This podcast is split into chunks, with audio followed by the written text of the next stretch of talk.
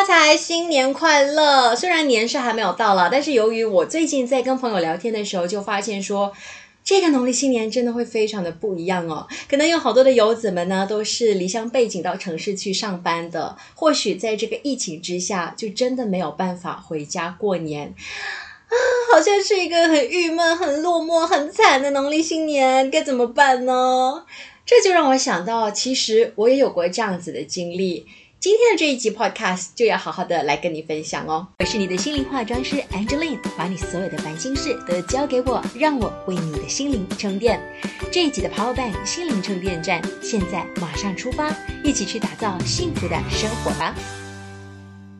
嗨，你好，我是心灵化妆师 Angeline。你有任何的心事想要找我聊天的话呢，其实都可以去到我的 Instagram 或者是 Facebook One of them Angeline。和我聊天，当然你也可以在任何的平台上收听这一集 podcast 的话呢，也要记得 follow 起来哦。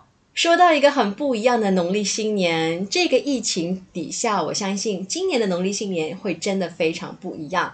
其实我自己呢也有过这样子的一次经验哦，那是我刚刚飞到台湾去念书的时候，两年我在台湾的日子里头呢，都从来没有回过马来西亚过新年的。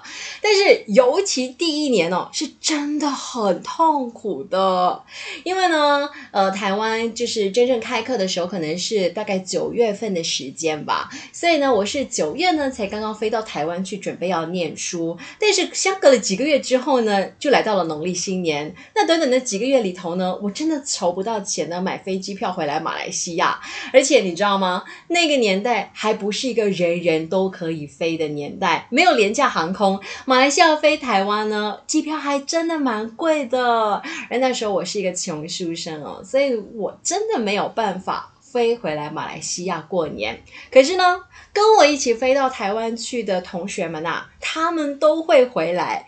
于是那一年我在台湾呢，可以说是真的我自己一个人在台湾过年，呃，那种感觉是非常的寂寞的。我想这个感觉可能会是你们今年农历新年会经历的一种感觉。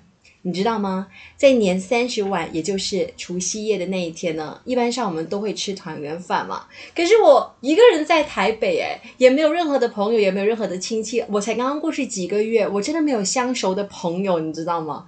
所以呢，那个除夕夜呢，我已经打下了如意算盘，我是需要自己一个人吃的了。然后呢，那一天的下午啊，我就出去逛逛，看一看，说，哎，有什么东西吃？然后就发现说，咦？快餐店麦当当有开耶，于是我就决定说没关系，那这个除夕夜呢，我就要吃快餐。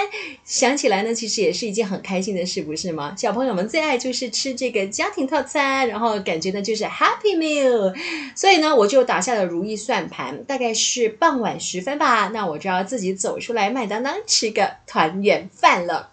然后呢，那个除夕夜呢，大概五六点左右，我就换上了我的衣服，漂漂亮亮的，我就走啊走啊走啊。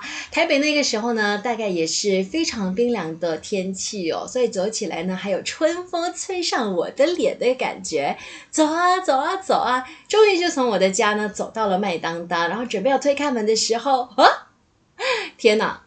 那天是除夕夜，所以呢，台北整个城市里的所有人都是需要回家过年啊。于是啊，那一天的麦当当其实是提早关门的。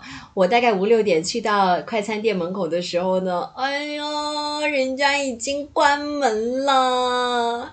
那一刻，我才突然间意识到，作为一个马来西亚人，我没有办法想象这种情况的发生，因为在马来西亚呢是一个多元种族的社会哦，不管。你是在什么节庆哦？只要你走上街头呢，都不会遇上死城，因为呢，总有不同族群的人呐，会在你过年或者他过年的时候呢，还是开店营业的。只不过在台北真的很不一样。我从麦当当走到隔壁的餐厅，再走到另外一家餐厅，全部都已经关门了，因为啊，大家都是需要回家吃团圆饭，然后过年的，所以。那一刻，我完全找不到自己该吃什么的时候呢，哇，那种心情真的是纠结。我就走啊走啊，也是落寞的要走回去，就想说家里好像还有一点泡面这样子，我就走回去吃吧。结果经过便利商店，我想说，既然它有开，我总有点希望吧。于是就走进便利商店里头，看看有什么可以吃的，然后可能买回家。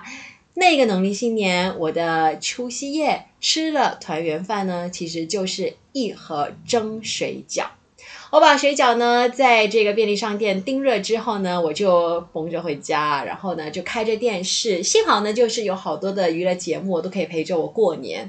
嗯，那个晚上呢，我也给我马来西亚的家人呢打了通电话，就跟我妈妈好好的聊天。而且你相信吗？那个年代还没有非常呃方便这个做视讯的，所以呢，我真的只是能够靠声音来解一解我的这个想家之愁。嗯，就跟妈妈讲说啊，我的农历新年呢，就自己一个人过，可是也蛮不错的。我今天呢就吃这个吃这个，我就问他们，啊，你们呢？你们农历新年吃什么呀？哎呦，说着说着都是我很想念的家乡菜。那一通电话我还说的很开心，可是盖了之后呢，心里面真的是有一种酸溜溜的感觉。我呀要一个人过年了。其实今年的农历新年会如此的不一样。或许有很多的朋友真的是需要这样子一个人过年，你也或许会经历我当初经历的这一份所谓酸溜溜的感觉。所以今天我很想跟你们分享这一个，是好想告诉你啊，在我们的人生当中呢，会有很多很多的经历，可是这些的经历呢，都在等着我们给它不一样的意义。它只不过是一个没有好也没有坏的经历哦。但就看我们是怎么看这件事情的。当然，我刚才这样子说，你可以觉得我度过了一个好惨哦、好可怜哦、好郁闷哦、好纠结、好痛苦的农历新年哦。可是，我反而觉得我也度过了一个很不一样、很难忘、很特别、很有趣的农历新年。你人生的经历，或者是说你的故事啊，完全是靠你怎么想。怎么讲和怎么给定义的？当你的这个故事说起来的时候，其实也蛮多有趣的部分的。就好像我这样子，还傻傻的以为整个城市等着要开店给我吃团圆饭呢，后来才发现没有啊，都是死城。这种经历在我的人生里头是很特别的一次经历哦。我把它收集起来，这变成了在我人生当中其中一次，或许就是那么的一次机会哦，非常难得。但是却挺有趣的农历新年，这个农历新年注定会不一样了。你打算为你的农历新年写下一个怎么样的故事呢？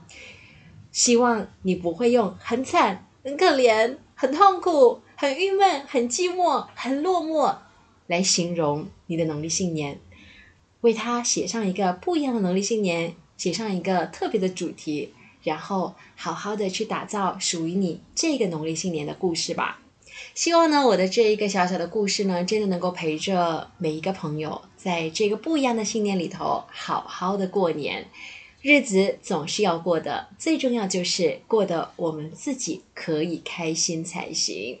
好了，听过了这一集 podcast 之后呢，如果你有任何的感想，或者是你觉得哎，你也想要拥有一个不一样的农历新年，或你也想起了自己曾经有过的不一样的农历新年，都欢迎你去到我的 Facebook 或者是 Instagram，好好的留言跟我聊一聊喽。也希望你能够把这一集你看到的内容呢，分享给你身边有需要他的朋友，希望呢能够陪伴着他们，让他们在这个农历新年里面不会太孤单哦。我是你的心灵化妆师 Angeline，把你所有的烦心事都交给我，让我为你的心灵充电。